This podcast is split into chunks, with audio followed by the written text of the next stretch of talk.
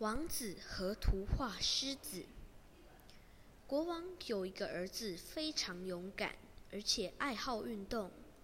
有天晚上，国王做了一个梦，梦中出现一个人向他示警：“你的儿子将会被狮子杀死。”国王忧心忡忡，于是命令人打造了一座宫殿，要王子只住在这里头，不可以出来。